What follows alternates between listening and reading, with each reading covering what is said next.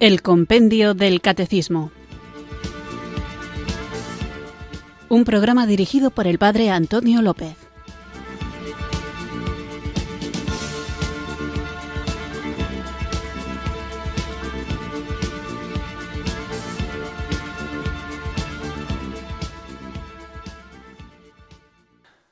Muy buenas tardes, queridos oyentes de Radio María. Recibido un cariñoso saludo desde Irurzun, en Navarra, quienes sintonizáis una tarde más esta radio que cambia vidas, esta emisora de la Virgen, Radio María, para escuchar el programa El Compendio del Catecismo, nuestro espacio diario de formación católica en el que tratamos de conocer la fe que queremos vivir, compartir y defender. Aunque hoy no será un programa dedicado a las preguntas de los oyentes, en estos últimos días han llegado dos mensajes con más o menos extensión, pero que tienen en común el mismo planteamiento que curiosamente hace pocos días en persona una feligresa muy servicial en la parroquia planteaba también y es la cuestión de si estudiar teología nos acerca a Dios, de si estudiar teología nos hace crecer en el amor a Dios. No me voy a entretener en esto, pero creo que la pregunta está mal planteada. No se trata de si estudiar teología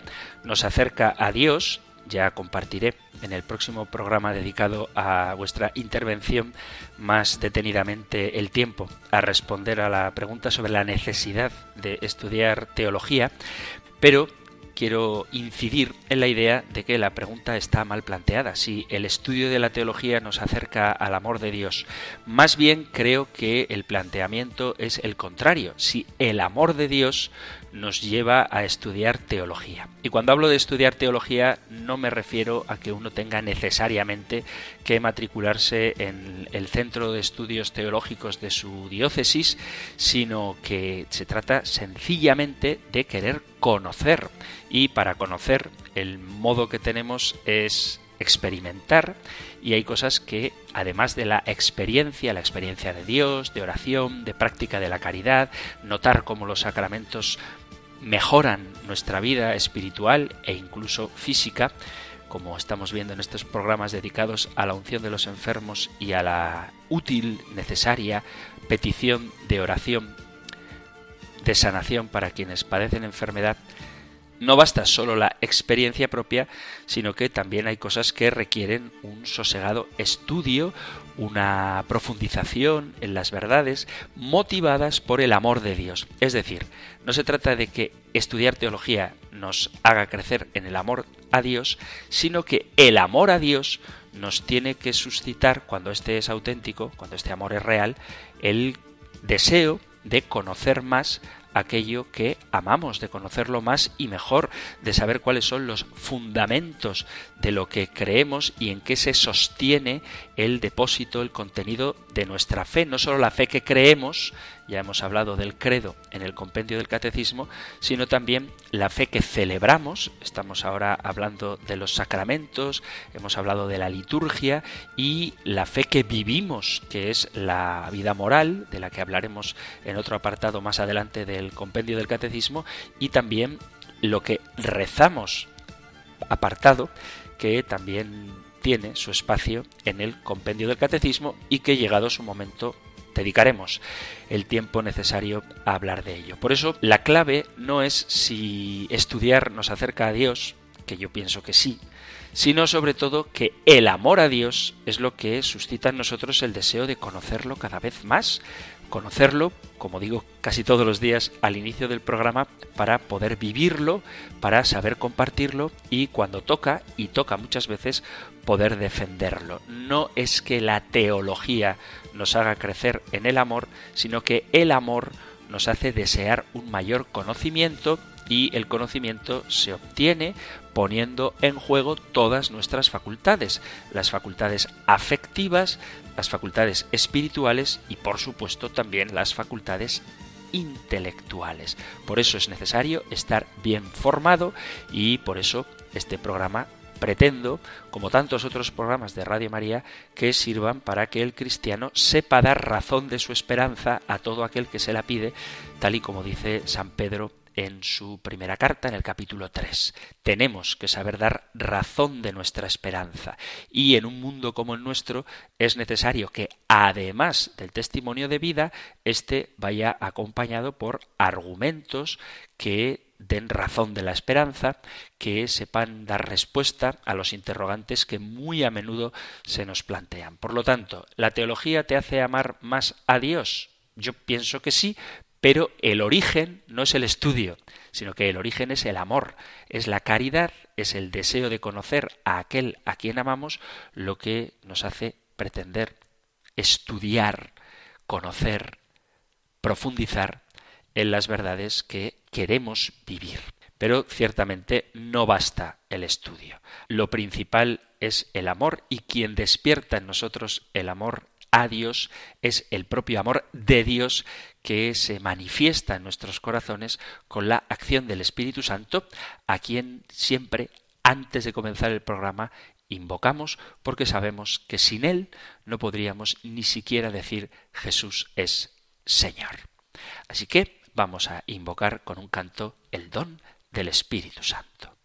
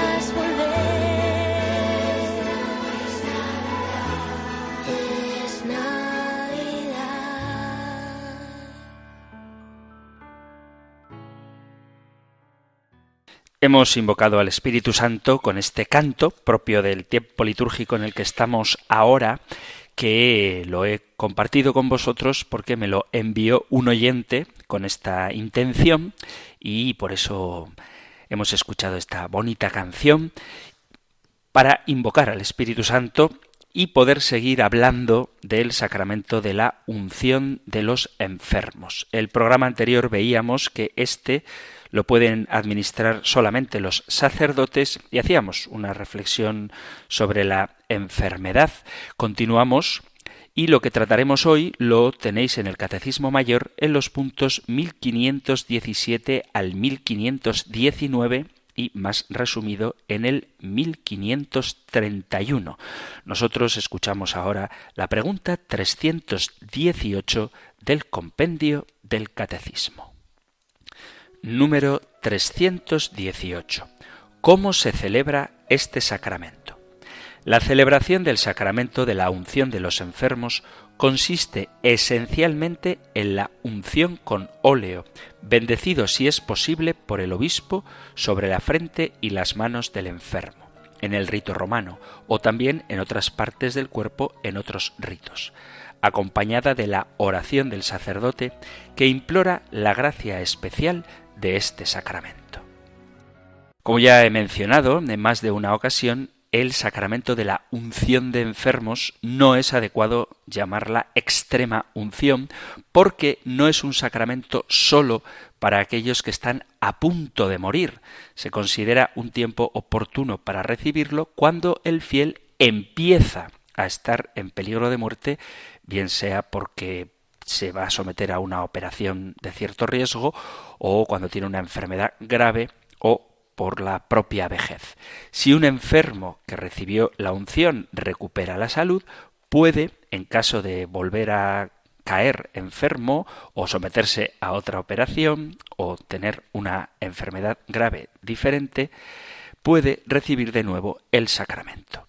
Únicamente los sacerdotes, obispos y presbíteros pueden administrar la unción de enfermos. Los fieles deben animar a los enfermos a llamar al sacerdote para recibir este sacramento. No tengáis miedo, no esperéis a que el enfermo haya perdido la conciencia la conciencia o a dudar de si está fallecido o no.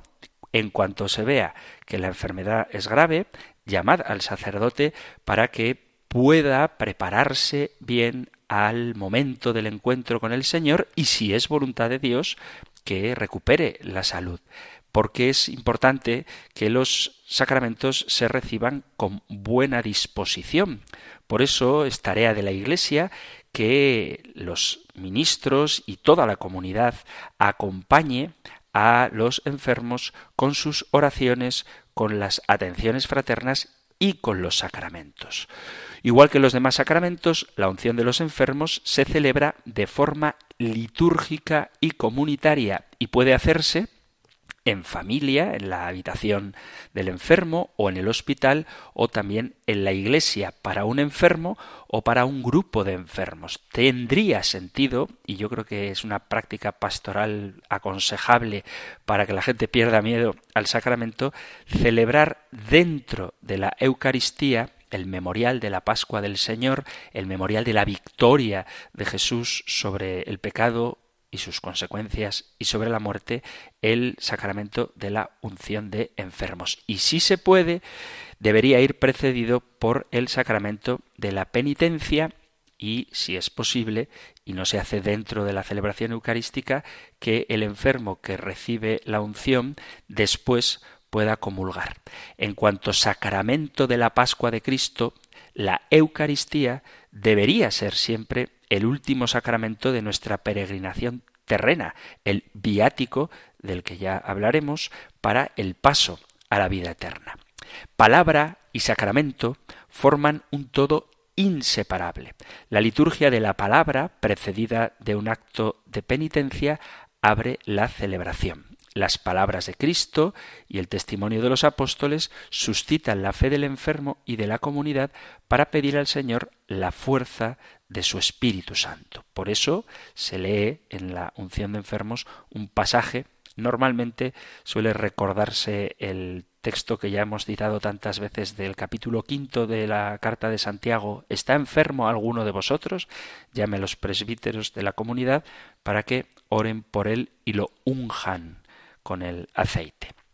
A los que van a dejar esta vida, la Iglesia les ofrece, además de la unción de los enfermos, la Eucaristía como viático. Ya hablaremos del viático en concreto porque la última de las preguntas dedicadas a la unción de los enfermos es sobre el viático, la pregunta 320. Hoy estamos con la 318.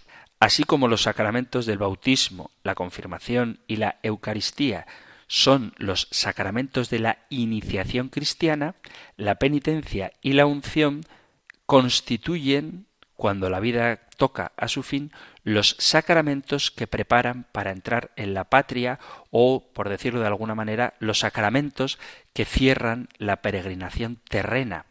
Además a esto habría que añadir el sacramento de la Eucaristía como viático.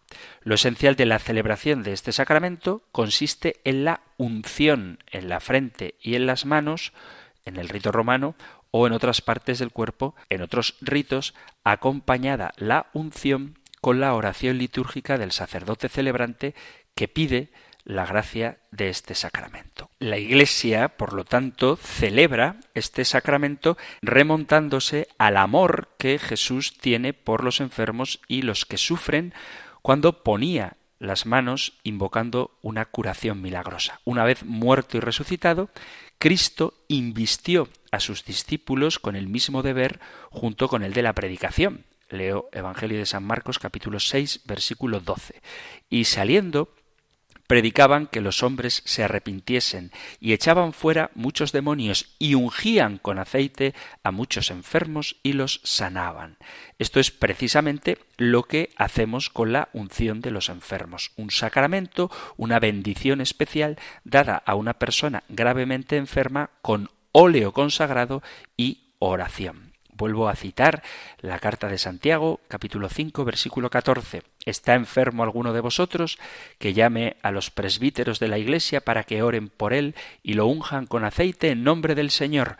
La oración de fe sanará al enfermo y el Señor lo levantará, y si ha pecado, su pecado se le perdonará. La unción de los enfermos es una celebración comunitaria, litúrgica.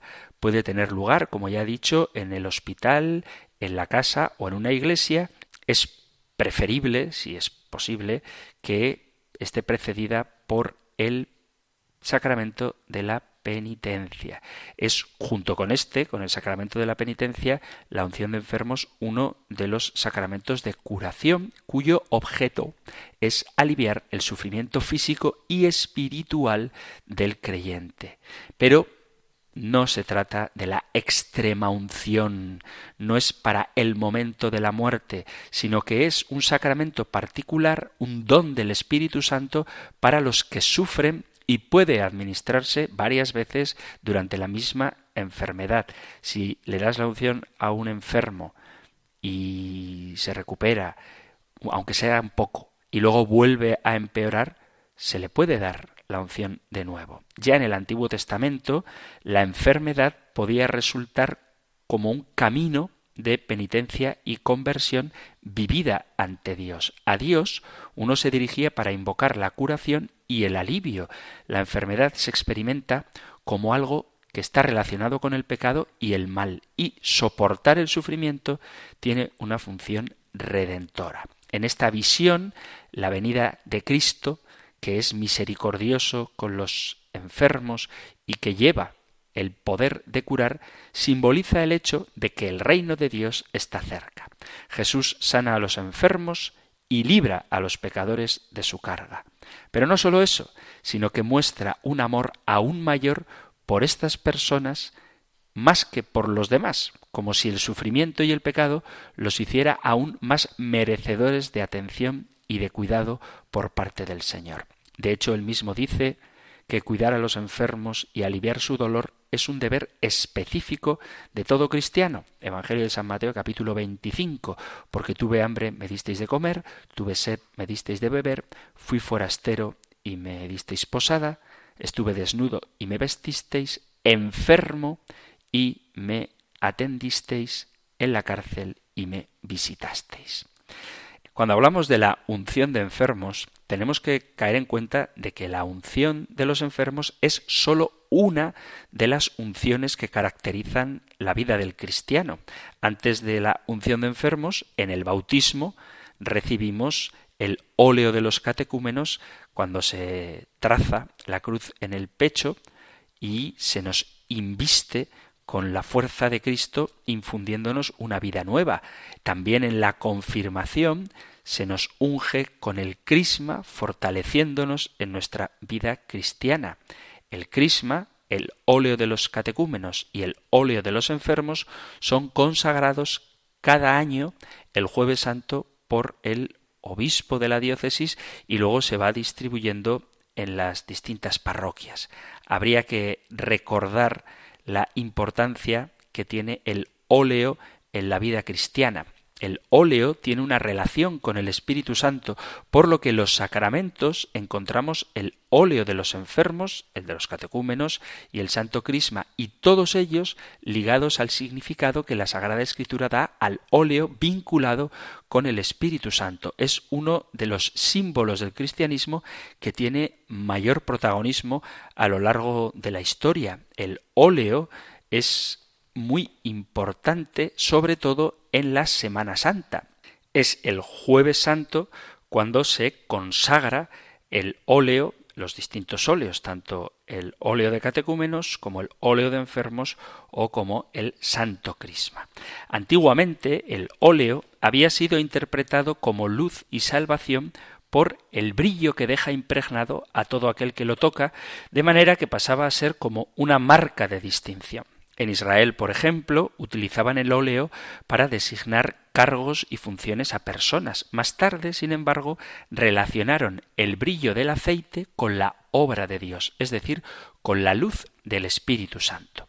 Una de las primeras referencias sobre esta simbología en la historia del cristianismo la encontramos en el Antiguo Testamento cuando Moisés obtiene los ingredientes para la unción santa. A partir de aceite y perfumes, como le dice Dios, éste crea un óleo santo que consagrará todo lo que toque, así como a los profetas, a los cuales establecerán de esta manera un vínculo con Dios. Dice el Éxodo, luego di a los israelitas, este es el aceite de la unción, de generación en generación será reservado para mi servicio, no lo aplicarás al cuerpo de nadie ni en él prepararéis ningún otro con esta misma composición. Es santo y debe tenerse por cosa sagrada. Éxodo capítulo 30. Además del poder para crear nuevos sacerdotes, más tarde la unción del aceite también se reservó a los reyes y así se explica en la Biblia con el rey David que obtiene la fuerza, la gloria del Espíritu Santo después de ser ungido con el aceite del cuerno de Samuel. Dice primer libro de Samuel, capítulo 16, versículo 13, Samuel tomó el cuerno del aceite, lo ungió en medio de sus hermanos, y desde aquel día el Espíritu del Señor se apoderó de David. Este vínculo simbólico entre la unción y la acción de los reyes atrajo a muchos monarcas de la Edad Media. Deslumbrados con la santidad que el aceite representaba, se ungían de arriba abajo para distinguirse y conectarse con Dios, de modo que pasaban, según ellos, a ser divinidades. Después de Moisés y de David, el Espíritu Santo unge a Jesucristo, el Mesías, que precisamente la palabra Mesías significa ungido y en griego se dice Cristo. Cristo es el ungido, es el que es directamente crismado, el que recibe el Espíritu Santo, y por eso cada una de sus palabras a los discípulos y cada acción de curación de Cristo es la acción de Dios entre los hombres. Dice los Hechos de los Apóstoles en el capítulo 10, hablo de Jesús de Nazaret. Ya sabéis cómo Dios ungió con Espíritu Santo y con poder y cómo pasó haciendo el bien y curando a todos los oprimidos por el diablo, porque Dios estaba con él. A partir de diferentes citas bíblicas, la unción del aceite va acogiendo diversas significaciones como abundancia, alegría, purificación, curación, salud, fuerza, etc. Hoy en día, el cristianismo recoge esta simbología bíblica en la vida sacramental con los óleos santos. En total, son tres los aceites que se bendicen y se consagran en la misa crismal que cada jueves santo oficia el obispo de cada diócesis. Cada uno de estos aceites está destinado a un momento de la vida y tiene un significado concreto, pero todos ellos relacionados con la Sagrada Escritura. En concreto, el óleo de los enfermos se bendice antes de la misa crismal y sirve para impartir el sacramento de la unción de los enfermos, que no se debe llamar extrema unción. Este, este aceite, tiene la fuerza de sanar a aquel que está enfermo o dar afecto, fortaleza a quien está a punto de morir y se puede recibir más de una vez.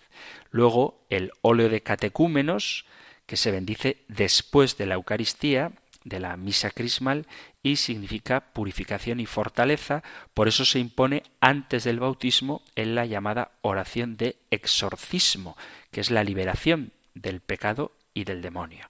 Con este óleo santo se pronuncia el exorcismo porque se renuncia explícitamente al diablo, a sus obras, a sus seducciones, de manera que el ungido que se prepara para entrar en Cristo, al cuerpo de Cristo, a la Iglesia, pueda vencer en la lucha contra el mal. Y por último, el Santo Crisma, que representa la gracia del Espíritu Santo. Este santo crisma es aceite, pero mezclado con perfume, porque quien lo recibe desprende el olor de Cristo y el crisma nos conduce dentro de su iglesia. El crisma, a diferencia del aceite de enfermos o el óleo de catecúmenos, no se bendice, sino que se consagra. Son los concelebrantes quienes son invitados por el obispo a imponer las manos sobre ese crisma para ser consagrado, dice la segunda carta a los Corintios en el capítulo 2, porque nosotros somos el perfume que Cristo ofrece a Dios y que se extiende entre los que se salvan y entre los que se pierden. Para unos es olor de muerte que lleva a la muerte, para los otros olor de vida que lleva a la vida. ¿Y quién puede estar a la altura de una misión como esta?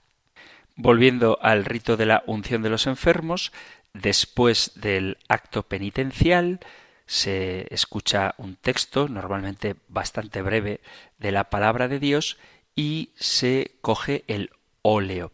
Si el sacerdote no tuviera el óleo de enfermos bendecido en la misa crismal, puede utilizar aceite común, aceite común quiero decir aceite de oliva, que sea aceite de oliva, esa es la materia del sacramento, y puede bendecirla. Diría, en este caso, Señor Dios, Padre de todo consuelo, que has querido sanar las dolencias de los enfermos por medio de tu Hijo, escucha con amor la oración de nuestra fe y derrama desde el cielo tu Espíritu Santo defensor sobre este óleo, tú que has hecho que el leño verde del olivo produzca aceite abundante para vigor de nuestro cuerpo, enriquece con tu bendición este óleo, para que cuantos sean ungidos con él sientan en el cuerpo y en el alma tu divina protección y experimenten alivio de sus enfermedades y dolores. Que por tu acción, Señor, este aceite sea para nosotros óleo santo, en nombre de Jesucristo nuestro Señor, el que vive y reina por los siglos de los siglos. Amén. Y después se unge las manos y la frente del enfermo, diciendo por esta santa unción y por su bondadosa misericordia, te ayude el Señor con la gracia del Espíritu Santo. Amén. Para que libre de tus pecados, te conceda la salvación y te conforte en la enfermedad. Amén. Y antes de la bendición se hace la oración.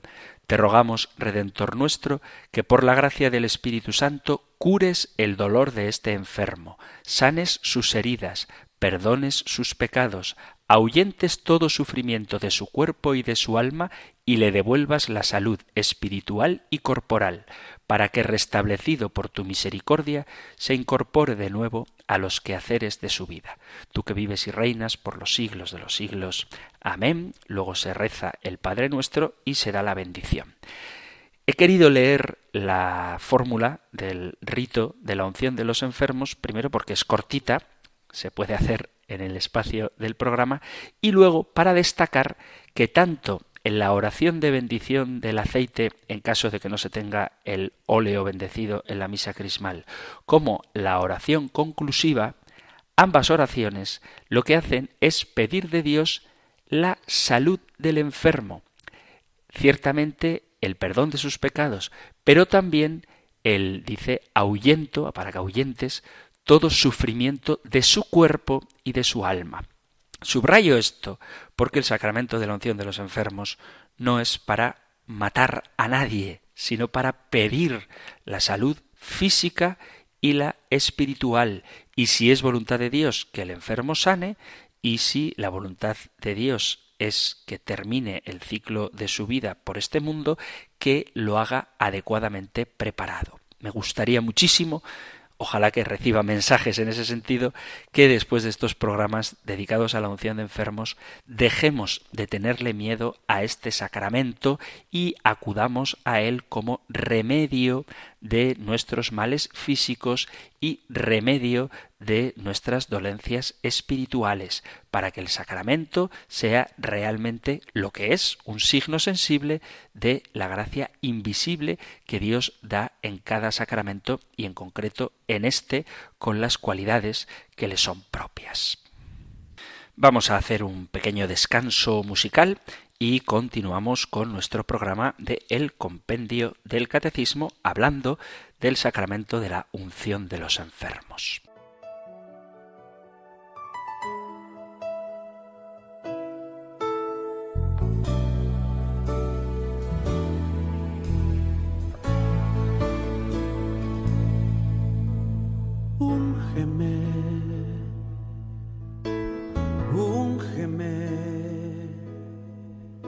Que yo pueda ver lo que estás haciendo en mí. Úngeme, úngeme, que yo pueda ver lo que estás haciendo en mí. Mi corazón anhela tu presencia y mi alma desea tu altar. Yo solo quiero recibir un toque tuyo, sí Señor, y que tu unción me pueda transformar.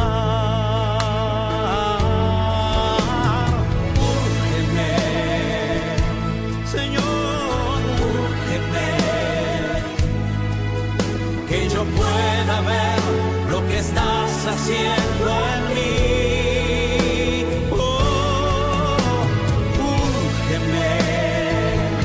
Señor, úgeme, que yo pueda ver lo que estás haciendo en mí. Mi corazón anhela tu presencia. Y mi alma desea tu altar. Yo solo quiero recibir un toque tuyo y que tu unción, y que tu unción me pueda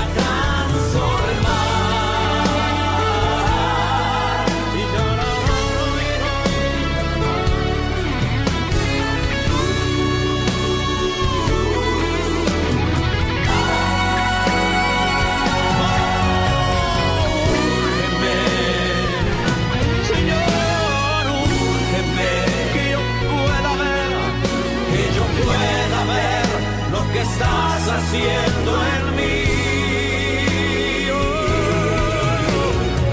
Úrgeme, Señor, úrgeme, que yo pueda ver, que yo pueda ver lo que estás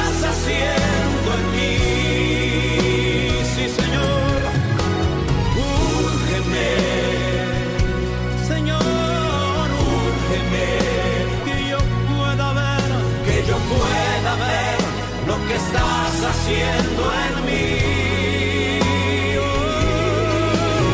Úrgeme, Señor, úrgeme, que yo pueda ver, que yo pueda ver lo que estás haciendo en mí. Cada día quiero ver, que yo pueda ver lo que estás haciendo en mí,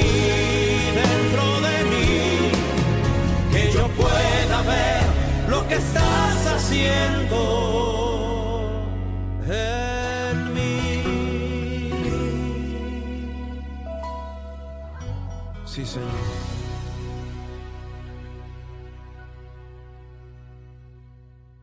Le pedimos al Señor que nos unja en este programa de El Compendio del Catecismo en el que estamos tratando la pregunta 318, ¿cómo se celebra este sacramento? El sacramento de la unción de los enfermos. Este programa que puedes escuchar de lunes a viernes de 4 a 5 de la tarde, una hora antes si nos sintonizas desde las Islas Canarias, el Compendio del Catecismo trata de darnos a conocer aquello que creemos y aquello que celebramos.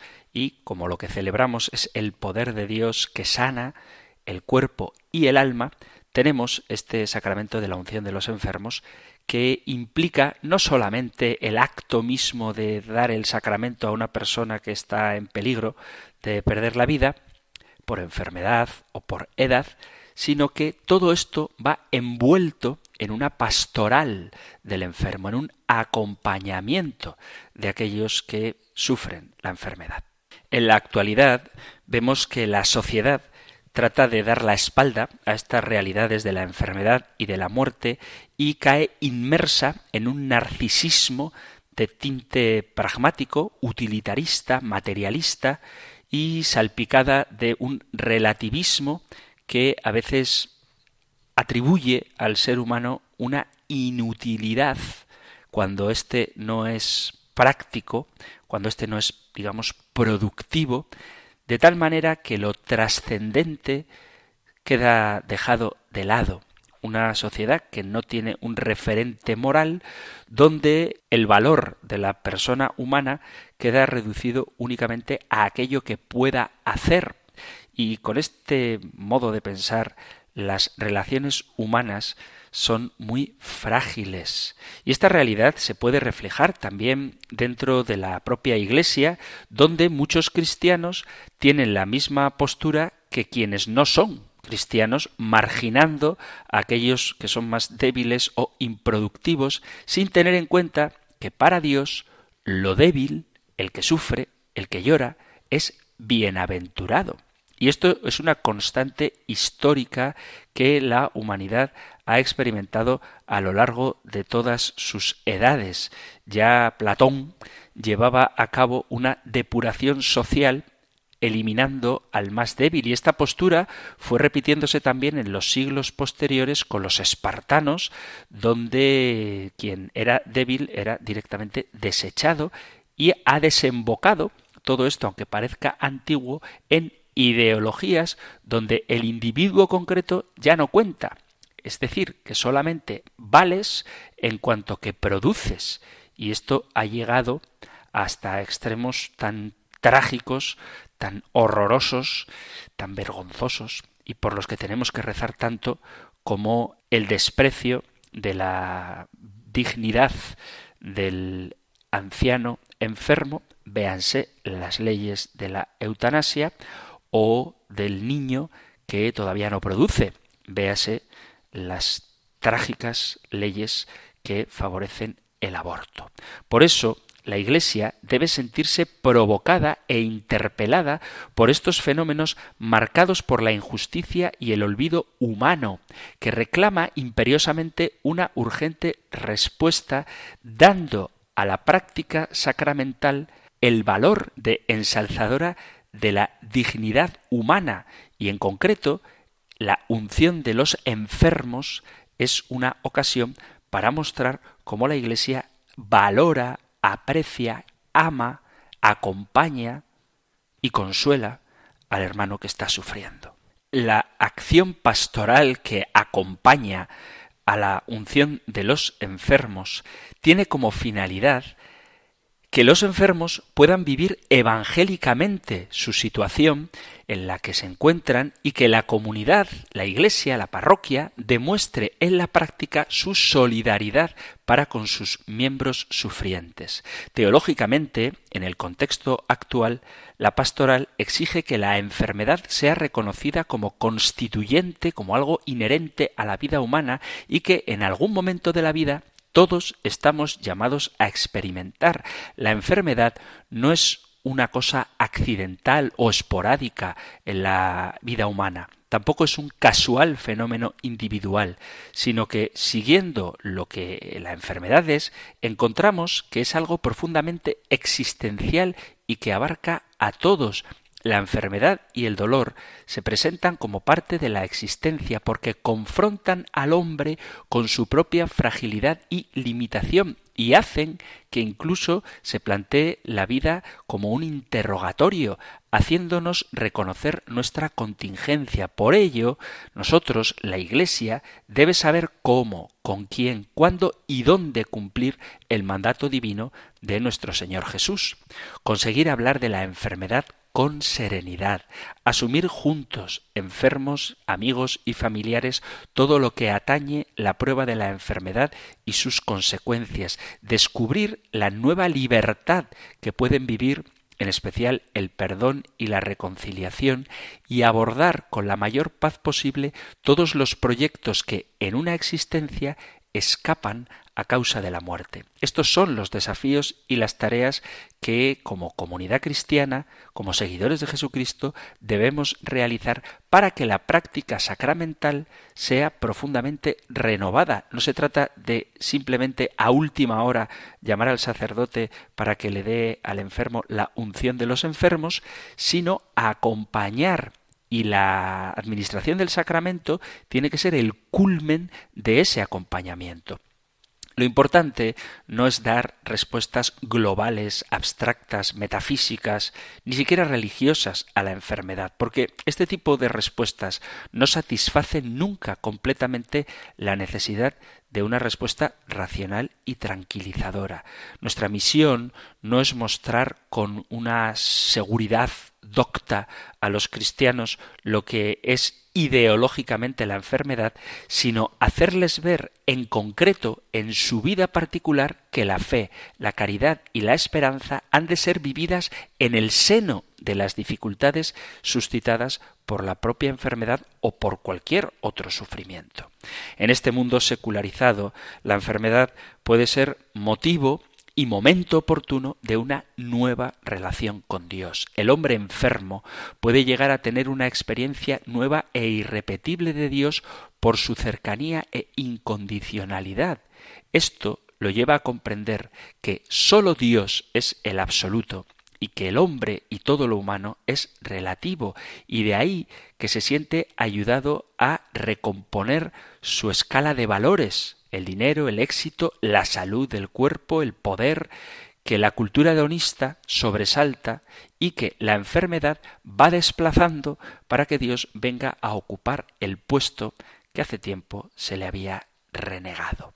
Sería un reduccionismo pensar que los sujetos de esta misión, que los encargados de acompañar a los enfermos, son únicamente los sacerdotes. La Iglesia entera es responsable de esta misión y todos los miembros de la Iglesia tenemos la tarea de prolongar el ministerio de Cristo. Ciertamente, por razón de su ministerio, los obispos y los presbíteros deben manifestar su preferencia por los enfermos. Sin embargo, la obligación de atenderlos compete a todos y cada uno de los miembros de la Iglesia, de una forma específica, esta obligación recae sobre los familiares del enfermo, sus amigos y aquellos que tienen el encargo de su cuidado, como son los médicos, los enfermeros, etc. En este sentido, todos los bautizados tenemos que formar parte activa de la acción de la Iglesia y sentirnos responsables de su acción pastoral. Todos estamos llamados, aunque no del mismo modo, al servicio de la Iglesia al servicio de la palabra y de la fe, y a la realización de los sacramentos y de la liturgia, así como del servicio de la caridad. Cada uno según el carisma que le es propio, pero todos al mismo servicio de la evangelización. El cuidado de los enfermos está en el corazón del Evangelio.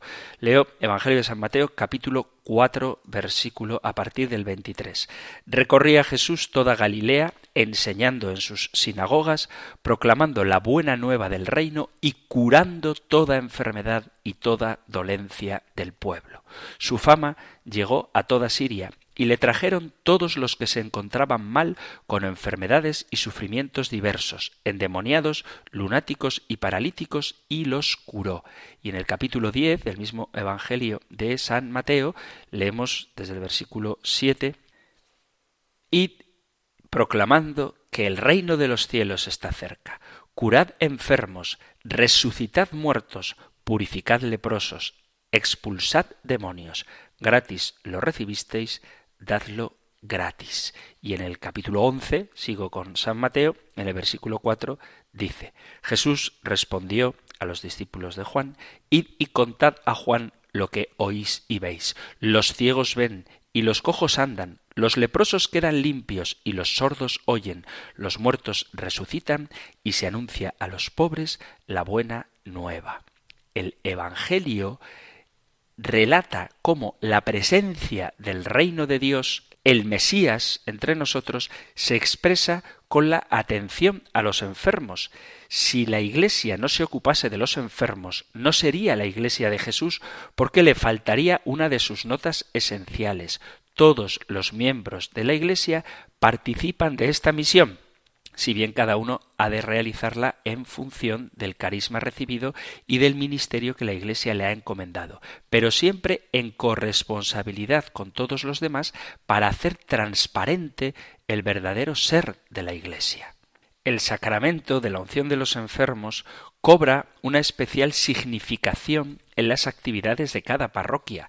La parroquia es la porción concreta que el Señor ha asignado en la misión de la Iglesia al párroco. Es una determinada comunidad de fieles constituida de modo estable en la iglesia particular, cuya cura pastoral está bajo la autoridad del obispo y se encomienda a un párroco como su pastor propio. Pero toda la comunidad, toda la parroquia, está o debería estar implicada en la tarea de la evangelización.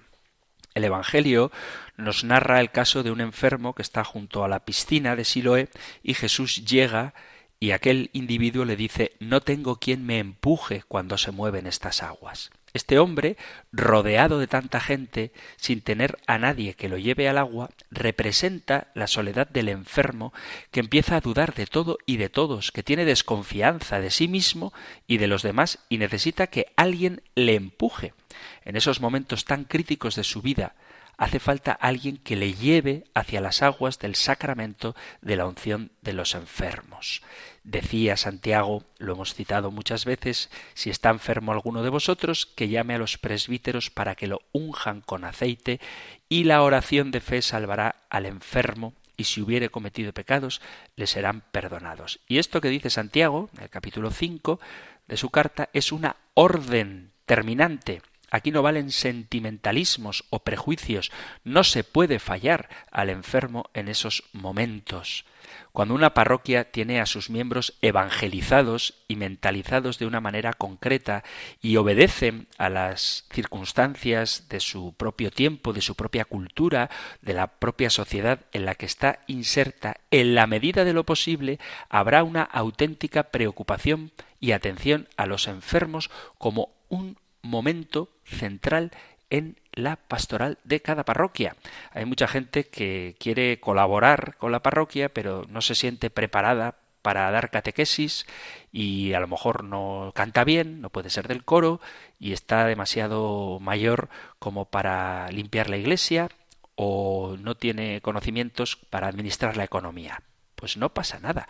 Todos, incluso los enfermos, los ancianos, más me atrevería a decir que ellos son los mejor preparados, pueden visitar a quien está impedido en su casa y empujar, en el buen sentido, en el sentido del relato del Evangelio, hacia la piscina del sacramento de la unción de los enfermos para sanar, por lo menos, si no su cuerpo, al menos su espíritu. Por eso, en la predicación, en las celebraciones y en los planes pastorales deben procurarse miembros responsables que asuman la tarea pastoral de los enfermos como auténticos animadores de esta tarea. Es importante que haya grupos de cristianos comprometidos que sepan, que conozcan quién está enfermo, que tengan familiaridad con los allegados para visitar la casa y poder invitar al enfermo a que se acerque al sacramento de la unción, al sacramento de la penitencia o al viático, a la Eucaristía. A veces los sacerdotes estamos tan liados que no podemos llegar a todo, no conocemos a lo mejor a la gente, si llevamos poco tiempo en el pueblo, no sabemos cómo vamos a ser recibidos ni si nuestra visita es deseada o no. Pero cuando es un miembro de la comunidad que probablemente convive desde hace años en el mismo barrio o en el mismo portal que el enfermo, es muy fácil para él acceder a ese hogar y ofrecer los servicios espirituales de la parroquia. Por lo tanto, la atención a los enfermos no es algo que debamos tener como un anexo en la vida pastoral de la Iglesia, sino que debe formar parte de nuestra acción concreta. Por eso os animo queridos amigos, queridos oyentes, que si no sabéis qué voluntariado hacer, pidáis al párroco, si no lo hay, formar un grupo de visitadores de enfermos y si lo hay, uníos a él. Con cercanía, con cariño, con comprensión, no hace falta saber teología ni hablar constantemente de la enfermedad, pero sí mostrar esa cercanía, la misma que Cristo tuvo siempre con los enfermos, y favorecer, en la medida de lo posible, el acceso del enfermo a los sacramentos, de manera particular, ya que estamos hablando de él, al sacramento de la unción, pero también que pueda recibir la comunión en su casa o que pueda confesarse. Me gustaría mucho conocer el testimonio de los enfermos que escucháis Radio María y cómo ésta os acompaña y también saber si en vuestras parroquias formáis parte de algún grupo de visitador de enfermos o a lo mejor no podéis hacerlo porque estáis cuidando al de vuestra casa. Todo esto me gustaría poder compartirlo porque es fácil hablar de la enfermedad cuando se está sano, pero creo que sería mucho más edificante escuchar el testimonio de quien tiene que aferrarse a la fe y a la esperanza para vivir la caridad en medio de su enfermedad. Por eso, si queréis compartir vuestro testimonio, también por supuesto si queréis hacer alguna pregunta, cualquier cosa que queráis enviar, podéis hacerlo a través del correo electrónico compendio arroba radiomaria.es, compendio arroba radiomaria.es o a través del número de teléfono solo para WhatsApp de WhatsApp solo WhatsApp 668 594 383 668 594 383 sabéis que por WhatsApp podéis enviar los mensajes escritos o si lo preferís podéis dejar un mensaje de audio. Terminamos ahora recibiendo la bendición del Señor el Señor te bendiga y te guarde, el Señor ilumine su rostro sobre ti y te conceda su favor, el Señor te muestre su rostro y te conceda la paz.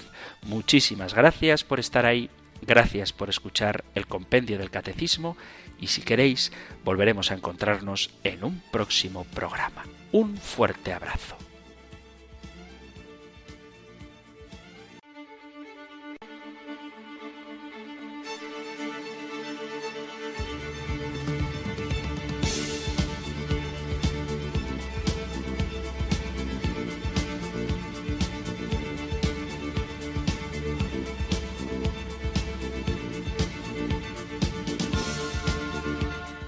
El Compendio del Catecismo. Un programa dirigido por el Padre Antonio López.